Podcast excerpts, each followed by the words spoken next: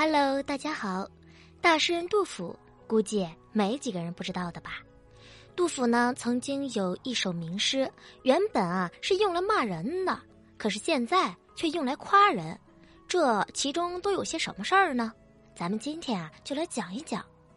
杜甫的这句诗，你肯定听过，可能还经常用来夸人，但是很少有人知道，这句诗原本杜甫是用来骂人的。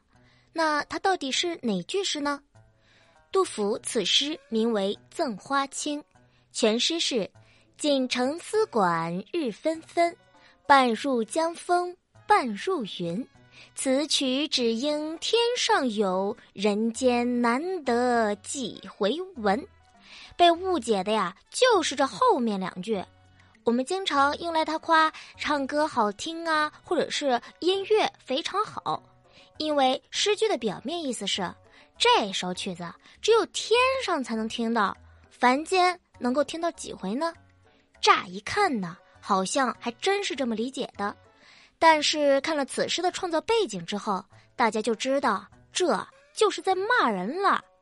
首先，题目中的花卿，这是杜甫赠诗的对象，他是谁呢？花卿也就是花敬定。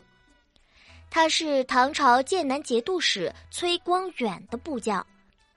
公元七六一年，花敬定带兵攻克了锦州，平定了段子章的叛乱。其次，再看杜甫为何写这首诗呢？当时皇权的威严已经大不如前，毕竟唐玄宗啊都已经弃城而逃了。所以，一些手握兵权的大将们就纵容士兵去抢夺百姓的财产，在地方也当起了土皇帝，作威作福。而花敬定呢，他仗着有平叛的功劳，那骄资不伐更为过分。他经常大摆宴席，请人喝酒。每次宴请呢，都会请上乐师和歌女来助兴。一般宴饮都是唱唱流行歌曲。可是这个花敬定倒好啊，居然让乐师演奏大唐的雅乐。所以啊，这才导致了杜甫写诗骂他。那为什么奏了雅乐，诗圣他老人家就要骂人呢？在这里呢，我们简单的科普一下雅乐，它就是周代所定制的宫廷音乐，一般呢是帝王朝贺、祭祀天地时所用的音乐。在李渊称帝之后，命祖孝孙修订雅乐，皇帝请客该用什么音乐，太子又该奏什么音乐，这都是有严格的规定的。而做臣子的，那肯定不能僭越呀。而手握兵权的武将更不能做这种犯忌讳的事儿。你花敬定是想干什么呀？造反呢？这是。杜甫又深受儒家影响很深，即便安史之乱这种局面，他依旧想着的是忠君报国。而对于花敬定这种祸害老百姓的军阀，他的心中本来就很痛恨。所以，当花敬定僭越礼乐。而演奏皇帝才能享用的音乐时，杜甫便就写下了这首诗。那么，这最后一句的意思是啥呢？这天上，它代指的是皇宫，所以整句的意思其实是：这本来是皇帝用的音乐，你花敬定岂能僭越？僭越一次也就算了，还天天演奏，简直就是大逆不道啊！这诗圣。不愧就是诗圣啊！明明是赤裸裸骂人的诗，可是听起来那就像是在夸人。这花敬定啊，说不定还喜滋滋的接受了呢。但文人大都都看出来了，比如明代的大才子杨慎，他就说过：“杜先生骂人骂的含蓄不露，即便是那花敬定发现了，也拿他没办法。”其实啊，像古代这种诗词很多，我们再延伸几句被大家误解的。